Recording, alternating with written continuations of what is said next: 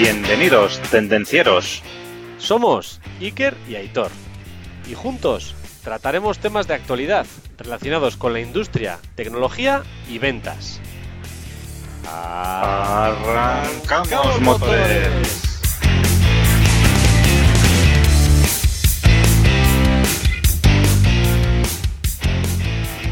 Muy buenas tardes, Aitor, ¿qué tal?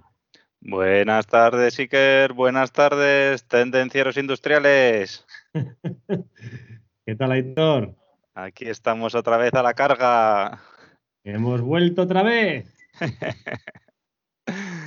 bueno, Pues aquí poco a tenía, para contarte una experiencia, Aitor, que, que la he puesto en, en mi LinkedIn, pero que me ha pasado estas navidades y me gustaría comentarla también aquí en el podcast. Sí, ¿Te Cuéntame y parece? luego yo cuéntame y luego yo te cuento la mía.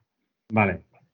Pues mira, resulta que pedimos un cierto producto en Amazon, que ya que han quedado bien, pues podemos decir su nombre, muy bien. y la lo necesitábamos pues para la noche del 24, para ciertas cosas que solemos hacer, Sí, sí. sin dar detalles.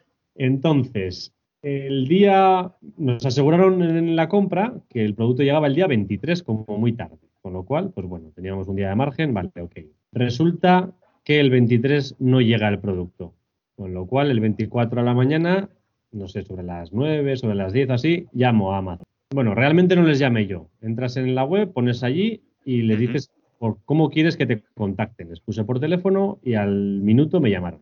Le pregunto a ver si va a llegar el producto y me dice que según lo que él ve, cree que no va a llegar, que no me puede confirmar, pero que seguramente no va a llegar. Con lo cual, eh, que tenga en cuenta que ese producto no lo tendré para la noche del 24.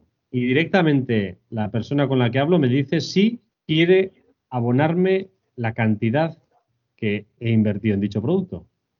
Muy Le bien. dije que no, que quería consultarlo con mi mujer y, y- y que, bueno, que le diría después. Con lo cual, muy hábilmente me dice, ¿cuánto tiempo necesitas?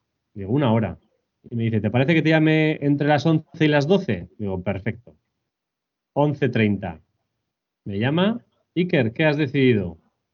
Pues que me abones la cantidad. Perfecto, ningún problema. Te llegará un email con un dato eh, no hagas caso porque al no haberte llegado el producto no necesitas devolver nada, con lo cual en unos siete días tendrás el dinero ingresado en el método con el cual hiciste el pago.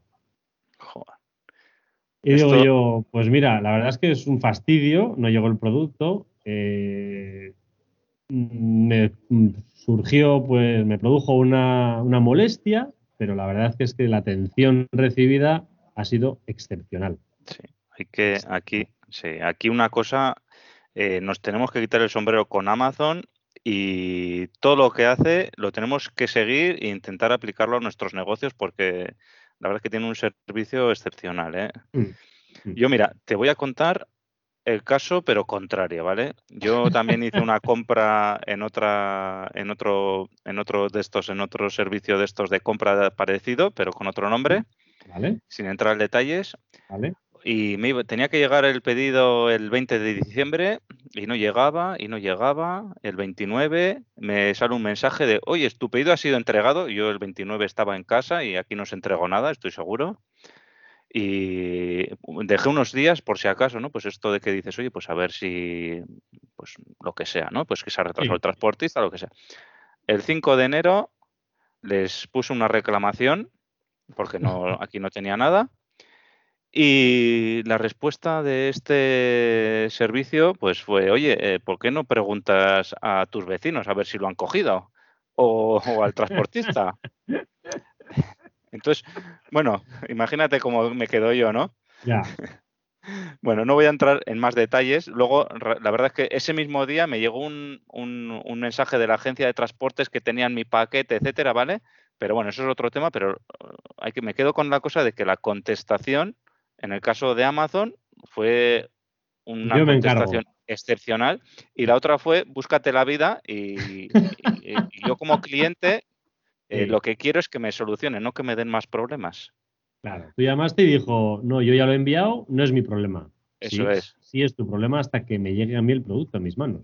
Eso es, eso es. Y encima, como le salía como entregado, pues eh, más se lavaban las manos todavía. Dice, espera unos días, tal. pero qué... Bueno, ya sabes cómo me quede. Pues sí, Entonces, no sigamos Es- con este tema y hoy de lo que vamos a hablar es de las 10 tendencias de ventas para el año 2021. Sí, señor, sí, señor. Un claro ejemplo que has dicho de seguir Amazon es una buena pista, pero nosotros daremos 10 puntos que hay que seguir en este 2021 para ser un profesional de las ventas. Eso es. Venga, arranca, lo cual, Iker. empezamos. Arrancamos motores. Marketing y ventas tienen que ir de la mano. Pero tienen que ir de la mano, pero muy de la mano. Hoy en día está claro que, vista la situación que tenemos, las visitas físicas están disminuyendo y realmente nos ceñimos únicamente a las necesarias. Con lo cual, digamos que la relación con nuestros clientes está entre el marketing y las ventas. Es un contacto, digamos, virtual en el cual tenemos que estar muy alineados con nuestro departamento de, de marketing. Nosotros estamos en ventas y ir de la mano. Al final, el marketing nos tiene que ayudar a calificar a los clientes, nos tiene que ayudar a preparar, pues, nuestros, eh, digamos, productos, los flyers que llamamos, nos tiene que ayudar con la promoción de los materiales, nos tiene que ayudar con las webinars, nos tiene que ayudar con muchas cosas. Pero ya no es el- que sí, nos con el que mensaje que tenemos que dar. eso es, con el mensaje que tenemos que transmitir. Al final, yo recuerdo que en una de estas reuniones de ventas que solemos tener, tuvimos la, la visita del señor Pablo Foncillas, que nos dio una charla muy buena, por cierto, que fue el departamento de marketing quien la organizó y quizás por eso dijo lo que dijo, pero recuerdo que delante de todo el departamento de ventas, el tío tuvo las narices de decir que marketing iba a conquistar ventas y que iban a ser los responsables de ventas. Y la verdad es que no sé si llegará, pero estamos cada vez más cerca. Sí, sí. Esto en, en una empresa que es business to consumer, pues igual es, es más claro y en business to business no es tan claro, pero con lo que has dicho, ¿no? Nosotros estamos en el negocio business to business, ¿no? Sí. Y, y cada día está más claro que si no puedes hacer más visitas físicas, pues el marketing gana mucho más potencia. ¿eh? La página web, eh, las acciones que se vayan haciendo por ahí, etcétera, ¿no? Exacto. Y esto nos lleva al punto número dos, ¿no? Sí, señor. El punto número dos, que es hay que hacer más marketing de contenidos y menos anuncios. O sea, lo que vamos a hablar siempre no es hacer el marketing de contenido. ¿Qué es el marketing de contenido? Pues es una estrategia enfocada a atraer clientes potenciales, pero de una manera natural, ¿no? A partir de darles contenidos relevantes eh, que se distribuyen por los diferentes canales y medios digitales en los que está la audiencia, ¿no? ¿Qué Eh, es, qué es un contenido relevante, Aitor? Pues un contenido relevante es algo que al cliente le va a ser de utilidad, que va a ser interesante para él, ¿no? No es un, un, un anuncio, es, oye, aquí vendo pues eh, maquinillas de afeitar, ¿no? Y un anuncio relevante es a esas personas que tienen, que les gusta cortarse la barba, porque esto si le llega a una persona que tiene barba, pues no le dice nada la maquinilla de afeitar, ¿no? Pero a una que le gusta cortarse la barba, estar bien afeitadito y tal, pues eh, el valor añadido es que pues eh, puede ser pues que ya no el- la maquinilla que corta el pelo, sino que, oye, tu cara va a estar más suave, eh, pues lo que sea, ¿no? En ese sentido. Lo que se nos pueda ocurrir, no nos dedicamos a vender maquinillas de afeitar. Está claro. Es que al final, al final yo, mira, veo en muchos sitios y veo, por ejemplo, en LinkedIn, y veo muchas personas que están todo el día publicando cosas, productos de sus empresas. Sí, Al final eso acaba siendo spam. No, no sé si ellos se dan cuenta o no se Sí. dan cuenta, pero tú lo vas viendo y dices, va, este tío siempre pone spam. Y yo tengo a unos cuantos puestos con la etiqueta de este siempre pone cosas de su empresa y no las leo. Sí, Sin embargo, si hay alguien que aporta valor y que lo que él explica o ella explica, pues puede tener algo de relevancia para mí, sí. cambia mucho la cosa, aunque esté relacionado con un producto, lo que dices, aunque esté relacionado con la maquinilla, pero si me dices que voy a estar más guapo y que en mis vídeos de YouTube voy a salir estupendo y que voy a incrementar en 500 visitas, Eso pues es. coño, me compro la maquinilla. Claro.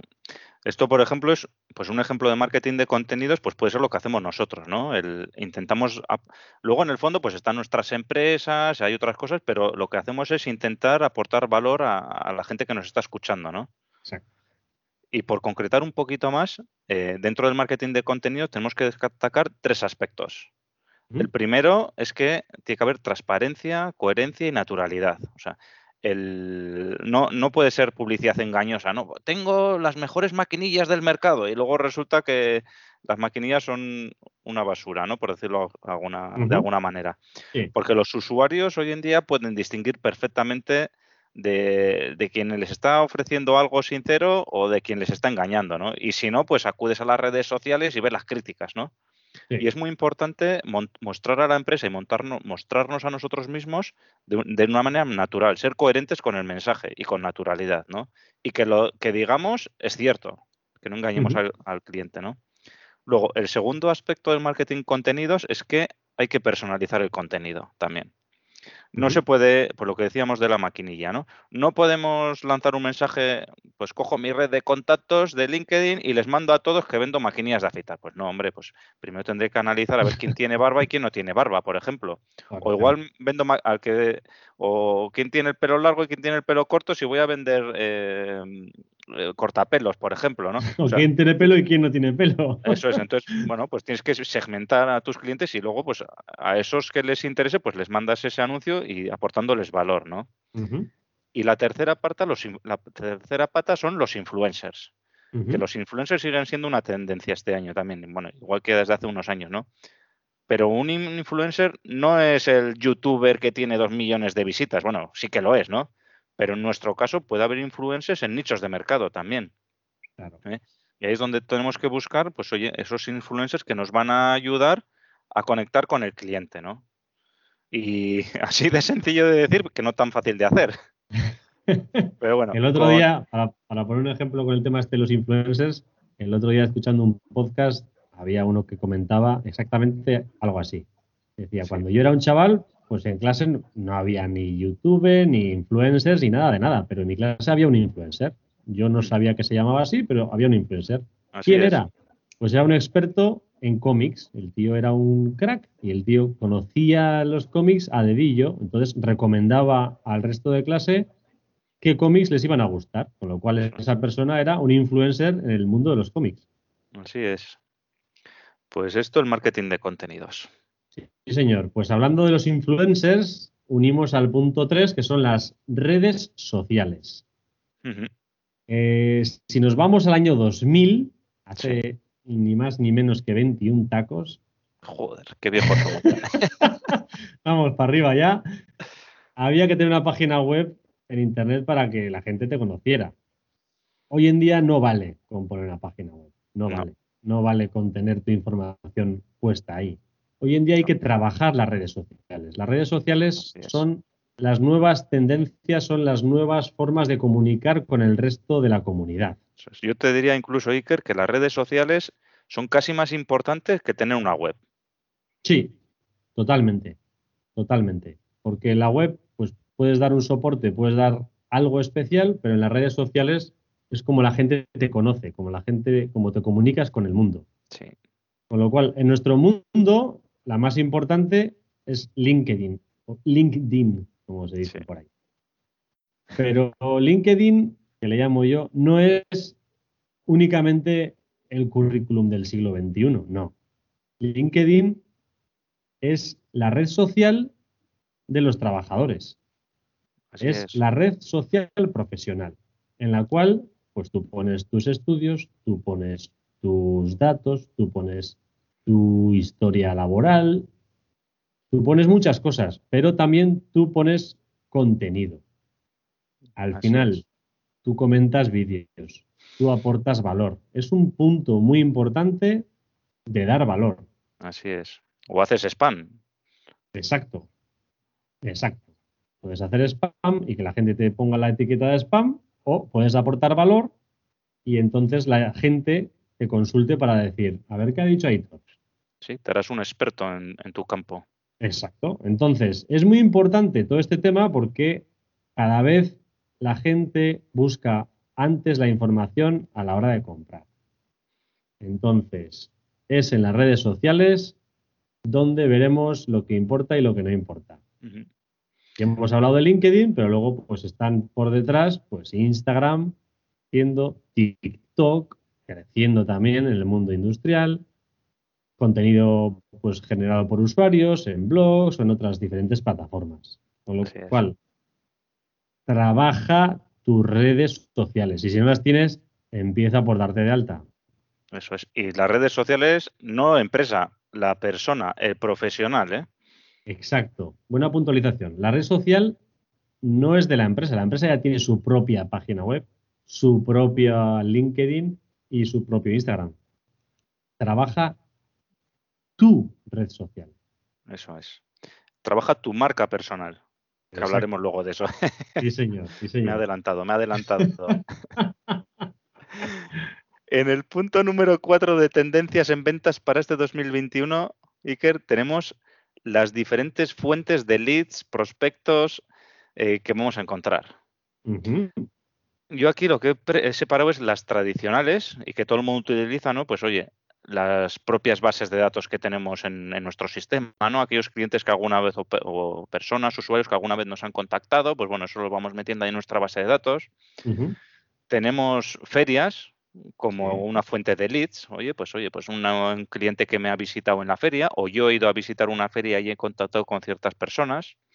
Tenemos los catálogos industriales, tenemos también pues, los buscadores de Internet, eh, el tema buscar por web, etcétera, ¿no? Oye, pues busco en, el Google, le meto, pues oye, buscar empresas que se dediquen a maquinillas de afeitar porque les voy a vender cuchillas, que ahora hago cuchillas.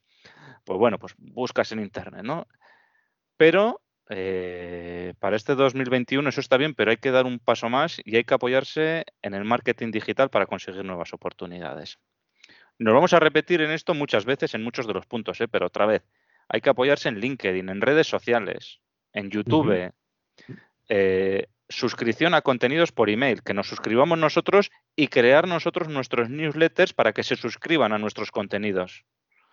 Generación de eventos online, webinarios, pues todas estas eh, herramientas adicionales de lo que es el marketing digital nos tienen que ayudar a conseguir más leads y más prospectos a que seamos más conocidos en el mundo y, bueno, pues en general a que, a que más gente nos pueda contactar y podamos ofertar a, más personas, a más negocios. Eh, esto igualmente, claro, el marketing digital hoy en día eh, nos abre un mundo, nunca mejor dicho, de posibilidades. ¿Eh? Antes, con nuestra base de datos, con nuestra feria, pues nos dedicamos a una cosa más local, pero es que el marketing digital nos abre al mundo. Este punto es muy importante, Editor. Antes teníamos el clásico intercambio de tarjetas. Y ahora ya, vamos, entre no hacer papel y no me toques la mano, ni me, no me toques la tarjeta, no me toques la tarjeta o échale gel.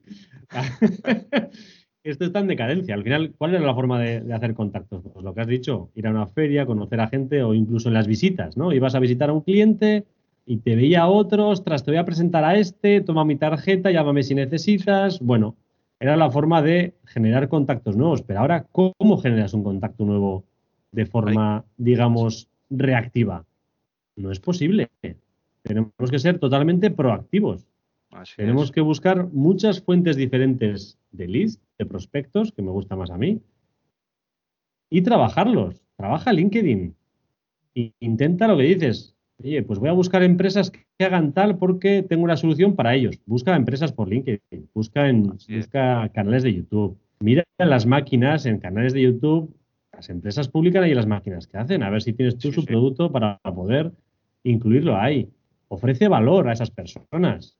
Tienes que buscar muchas formas de generar nuevos contactos y este punto es muy importante para este año. Muy importante para los que estamos en ventas. Exacto, sí, señor.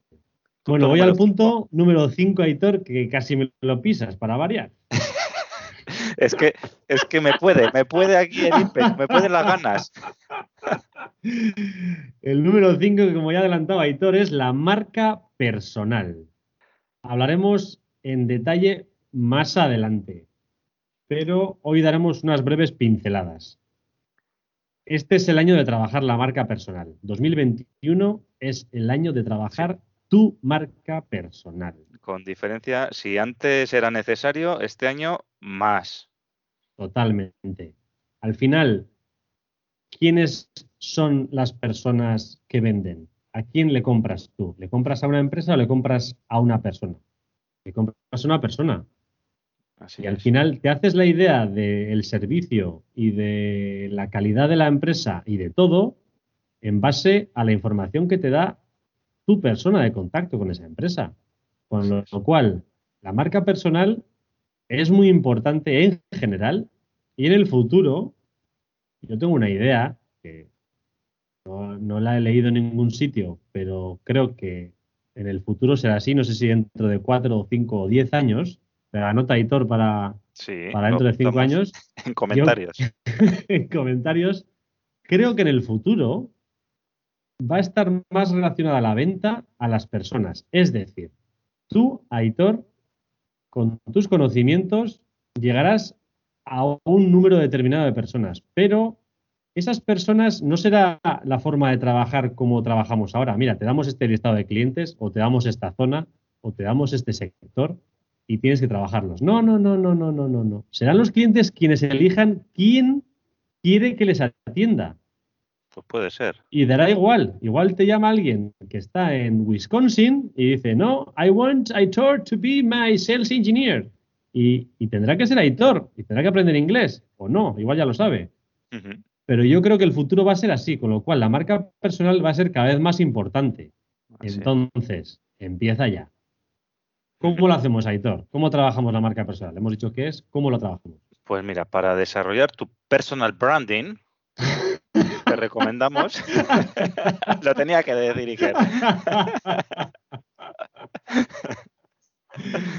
Te recomendamos que crees tu propio mensaje. ¿Vale?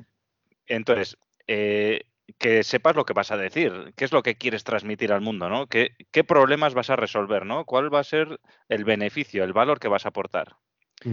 Tienes que definirte también, oye, cuál va a ser tu, tu mensaje, tu lenguaje, el tipo de voz que vas a utilizar, cómo te vas a dar a conocer, ¿no? Oye, pues yo mi, mi, mi personalidad, mi marca personal empresarial o profesional, pues va a ser más chistosa, porque yo me dedico a vender chistes. Pues no, yo soy más serio. Pues yo en mi vida personal puedo hacer una cosa, pero en mi canal profesional, pues voy a ser una persona seria que quiera atender a mis clientes, que tal y que cual. O pues eso hay que trabajarlo también. Lo que no puedes hacer es un día dar un, un mensaje y al día siguiente lo contrario, ¿no? Elige los medios y los canales en los que vas a, a trabajar. ¿no? Pues oye, LinkedIn, Twitter, eh, Facebook, eh, eh, Instagram.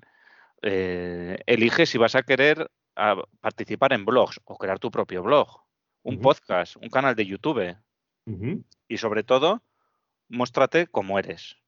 Tanto tu imagen física como tu imagen virtual son muy importantes. Eh, y la imagen que demos vale tanto como las palabras que decimos. ¿eh? Entonces, la imagen que tenemos aquí la tenemos que cuidar también mucho, ¿vale? Vale. Y no queremos dejarte con ninguna duda sobre por qué has de desarrollar tu marca personal. ¿eh? Esto ya lo hemos comentado, pero es que te vuelves visible para todo el mundo, para la comunidad. Al trabajar la marca personal, pues lo que hemos dicho antes también, eh, vas a ser líder de opinión. Todos podemos ser líder de opinión en, en nuestro nicho de mercado. Porque yo igual, de, de- en el mundo de la automatización, pues igual puedo ser un líder de opinión en el tema de neumática, accionamientos eléctricos, pero ya cuando hablamos de sensores, de no sé qué, de fibras ópticas de tal o de cual, o de otro tipo de cosas, pues siempre va a haber alguien que sepa más. Entonces, y tú siempre vas a saber algo más que otros en ciertos campos. Pues bueno, ahí puedes ser el líder de opinión, tú puedes ser un influencer.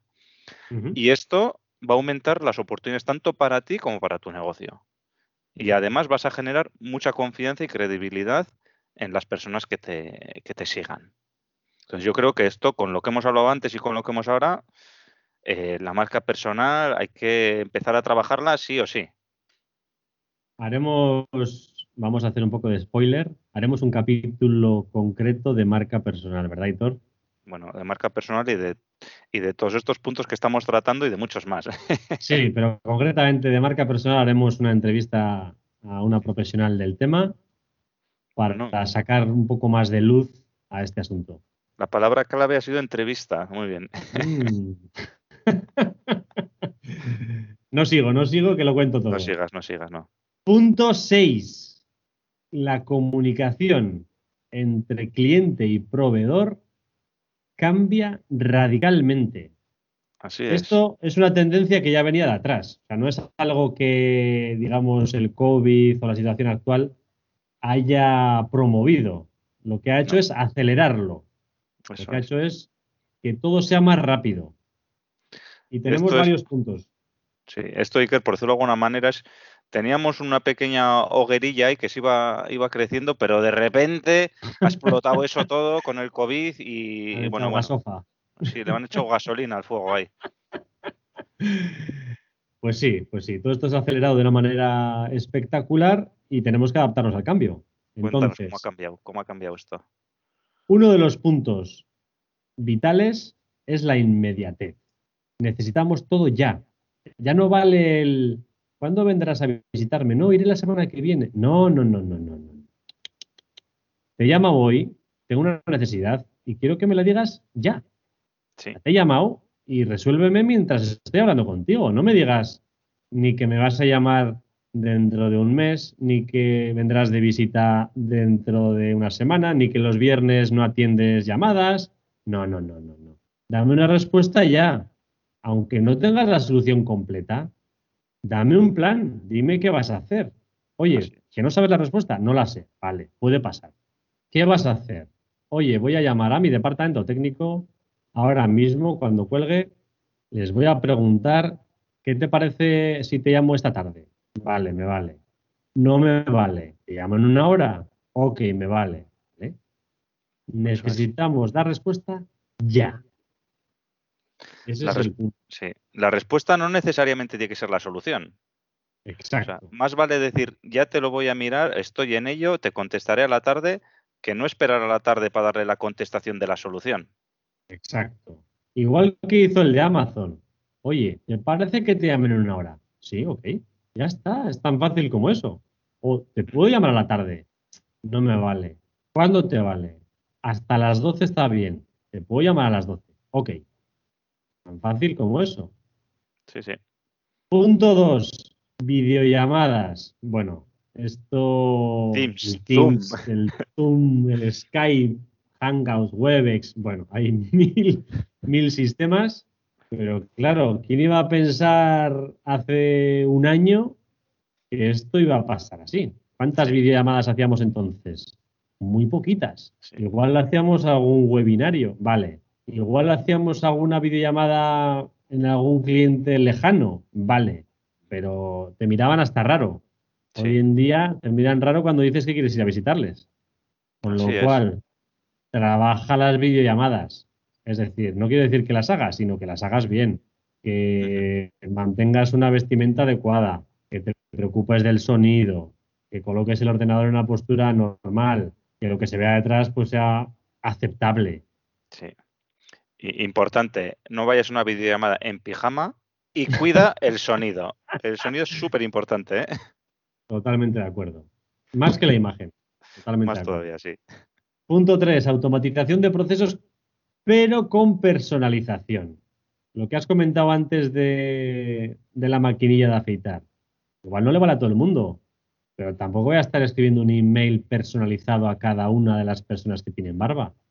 Bueno, pero puedo igual automatizarlo y hacer un filtro a las personas que tienen barba y las personas que tienen barba y viven en, no sé, Madrid, y, y les mando un mail personalizado. Oye, a todas las personas que tenéis barba y vivís en Madrid, os mando este mail diciendo que voy a hacer una demostración en mm, la calle tal.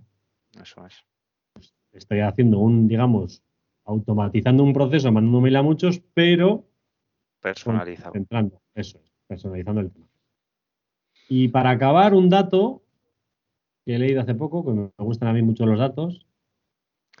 En 2022, o sea, ya el año que viene, no estamos hablando tan lejos, el 80% del tráfico de Internet será vídeo. Tiene sentido. Tiene sentido. Con lo cual, vete trabajando el vídeo. Muy bien. Bueno, pasamos a la tendencia número 7. el usuario conectado e informado.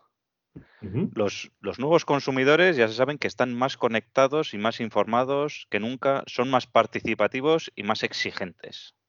Entonces nos encontramos en la era del consumidor, una figura que ha ganado en importancia y en poder de decisión, y ahora también quiere hacer valer sus derechos. Entonces, ante este nuevo rol del, del cliente, la empresa se ve en la obligatoriedad de, de darles ese poder, ¿no? De centrar la atención en conocerlo de cerca. Y la empresa se ve en la necesidad de averiguar cuáles son las expectativas eh, que va a tener ese cliente para poder cubrirlas. ¿eh? Todo con el fin de ganar su confianza. ¿Y qué es lo que pasa con el usuario conectado e informado? Pues bueno, que se puede dar el caso incluso que el comprador sepa más del producto que el propio vendedor. O sea, y aquí me viene el ejemplo de los coches. O sea, porque el ejemplo de los coches, porque es algo general que conocemos todos. Hay gente, entre comillas, muy friki, ¿no? Muy apasionada por el mundo del automóvil y te coge un coche y se sabe hasta el último detalle del coche que quiere y que le gusta, igual del otro no, pero del que le gusta se lo sabe todo, se ha empapado todo el catálogo de arriba a abajo, de abajo a arriba, de izquierda a derecha, y entonces después de habérselo empapado todo perfectamente, ha visto el 3D en internet, ya sabe cómo le gustaría que fuera su coche, entonces lo ha visto y todo, ¿eh? y se ha visto él hasta con un muñeco dentro y todo, entonces va al, al concesionario de coches y le pide al vendedor que, les, que, que quiere un coche, ¿no? Y, y resulta que al final le acaba explicando él cómo es el coche que quiere. Porque lo ha visto, lo ha sentido. Entonces, el vendedor, como tiene que conocer 20 modelos de coche diferentes, pues igual no llega al detalle, pero ese consumidor, ese, co- ese comprador que lo ha estado mirando, lo has visto arriba abajo, se sabe hasta el más mínimo detalle. O sea, entonces, esto es, esto es un cambio, un cambio sustancial, ¿no? Eh, en definitiva, que los usuarios están eh, más informados que nunca. Y entonces, esto es un paradigma nuevo y las empresas y los profesionales de la venta nos tenemos que adaptar a eso, ¿no? Para si queremos que estos consumidores sigan a nuestro lado, ¿no? Totalmente Y- un poco, pues eso es, ¿no? Entonces, esta es una nueva realidad en la que en la que nos tenemos que nos tenemos que empapar. ¿Y dónde se informan los consumidores? Pues se informan en nuestra Pues- página web, en un blog, en es. comentarios de LinkedIn. Entonces, Eso es. pues es lo que tenemos que trabajar. Así es. Lo que comentábamos antes, ¿no? Eh, la gente ve tu página web y en tu página web lo puedes poner que es muy bonito, no sé qué, pero luego resulta que van a, la- a las redes sociales y empiezan a ver, "Jo, este, este coche no ha dado más que fallos. ¡Buf! Ni Eh, en pintura, fuera, otro, el siguiente. Tal cual, tal cual. Entonces hay que cuidar, ya, ¿ves? Está todo relacionado, ¿eh? Hay que cuidar todos estos datos. Sí, señor. Bueno, punto número 8. Gestión de tus datos en un CRM. ¿Qué es un CRM? O como lo llamaría Hitor, un Customer Relationship Management. Muy bien. Una pronunciación, la que me gusta. Te gusta, ¿no? La de Wisconsin. El CRM es un software de gestión de ventas. Pero no es solo un software de gestión de datos de ventas, sino es un software de gestión de datos de cliente, de posibles compras de un cliente, de visitas hechas a un cliente, de, contactos que tiene ese cliente, sus proveedores, digamos, de toda la información que tiene un cliente o toda la información que necesita un comercial manejarla está introducida en un CRM. Pero un CRM también sirve para hacer la relación con marketing, para hacer unas campañas de marketing orientadas. Si trabajamos bien un CRM, la vida de un comercial es mucho más sencilla y está mucho más optimizada. Será un Así tiro de es. precisión y no una escopeta de feria. Eso es. Entonces, si no tienes un CRM en ventas, búscate uno. Y no me digas, no, es que mi empresa es pequeña y no tiene dinero. Hay CRMs gratuitos. Los hay. Siempre, siempre hay una opción y si no, pues te haces tú tu propia base Y de si no- datos. exacto. O sea, y si no, no pillas el Excel y te lo trabajas tú mismo. Tampoco hay que inventar aquí milagros. Al final es, es, es gestión, sí, pero centraliza toda la información. eso es. Y esto te permitirá hacer tiros de precisión, como hemos dicho antes, y no dar tiros al aire. Exacto. Tendencia número 9 en ventas para 2021. El valor añadido en lugar del precio. Uh, pues Siempre nos tenemos que centrar, este año nos vamos a centrar exclusivamente en aportar valor. No vamos a hablar del precio. Obviamente el precio importa, pero no es lo más importante. A ver, muchas empresas, eh, su su loga- su eslogan, su, lema es yo tengo el más barato, pero es que eso no es lo que queremos. Eh, porque lo que queremos es atraer público fiel y de calidad. Queremos gente que aprecie nuestro producto. Eh, ¿Por qué? Pues porque eh, el más barato todavía hoy eres tú, pero mañana vendrá otro que es más barato todavía que tú y encima no vas a tener margen de maniobra para bajar el precio y vas a estar fuera automáticamente. Pum, cerrar la persiana y a por otra. A a cerrar la persiana, la tuya, la de tu empresa. sí, no la de la habitación. Entonces, eh, nos olvidaremos del precio, obviamente es importante, pero tenemos que hacer foco en el valor, en el, en el cliente, en qué, vamos a, en qué vamos a ofrecer, qué valor añadido le vamos a dar al cliente.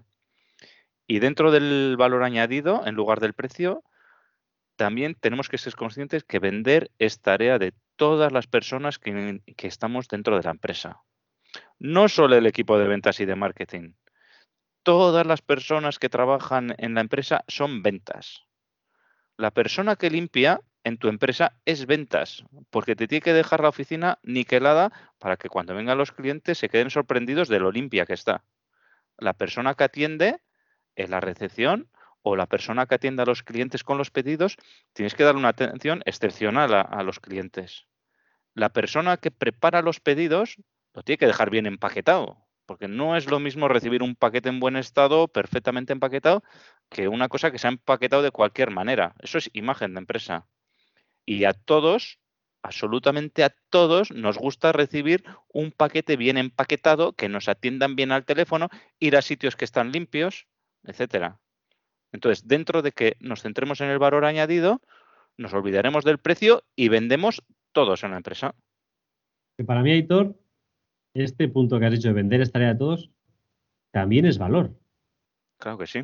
Porque el señor Jason de Amazon, él no Sí, me vendió el producto, pero me llamó, me aportó tal valor que yo no voy a estar muchas veces mirando el precio si es el más barato.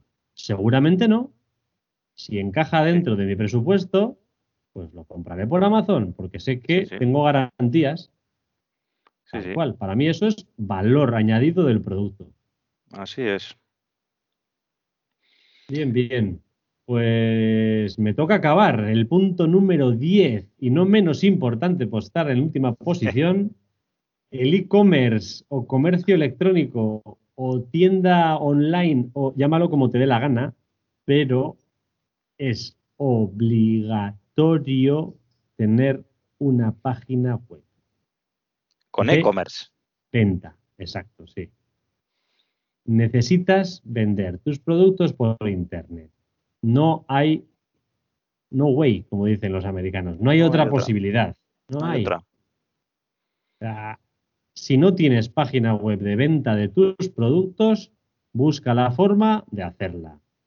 El comercio online ha crecido exponencialmente en este año, obviamente, pero ha venido para quedarse. Es una tendencia, creo que el 50%, creo que leí el otro día, creo que el 50% de las ventas en España que se han hecho han sido vía online este año, 2020. Con lo cual, Sí, eh, pues una de cada dos te la pierdes si no la tienes. sí, sí. Tan Así fácil es. como eso. Con lo cual, búscate la forma de tener una web de venta. Es muy simple y muy barato. Aquí, Iker, ahora voy a aportar yo la anécdota, ¿eh?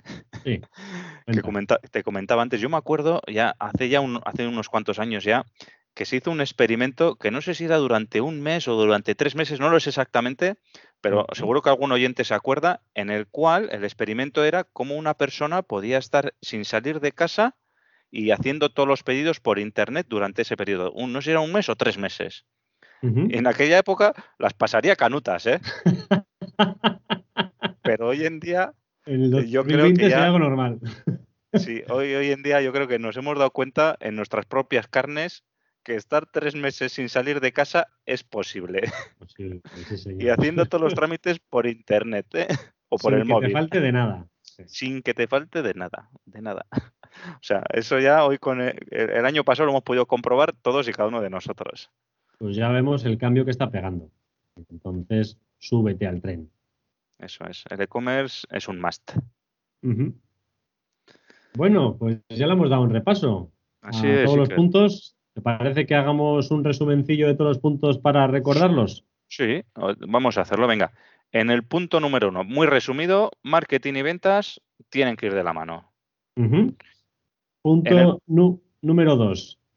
Marketing de contenidos, menos anuncios, menos spam y, y más valor. En el punto número 3 tenemos las redes sociales. LinkedIn, Instagram, TikTok. Cuidar las redes sociales. Punto número cuatro. Diferentes fuentes de leads o prospectos. Búscate la vida y consigue diferentes formas de lead o prospecto. En el punto número 5, trabaja tu marca personal. Ya sea a través de YouTube, podcast, blog, LinkedIn, trabájala, cuídala. Punto número 6. La comunicación entre cliente y proveedor ha cambiado. Adáptate. Más inmediatez, más videollamadas, más correos, más automatización. En el punto número 7, el usuario está más conectado e informado con nunca. Tenlo en cuenta. Y esto también lo unimos con las redes sociales. Cuídalas. Punto número 8. Trabaja tu CRM y si no lo tienes, búscate uno. En el punto número 9, valor añadido en lugar de precio. Siempre aportar valor, siempre.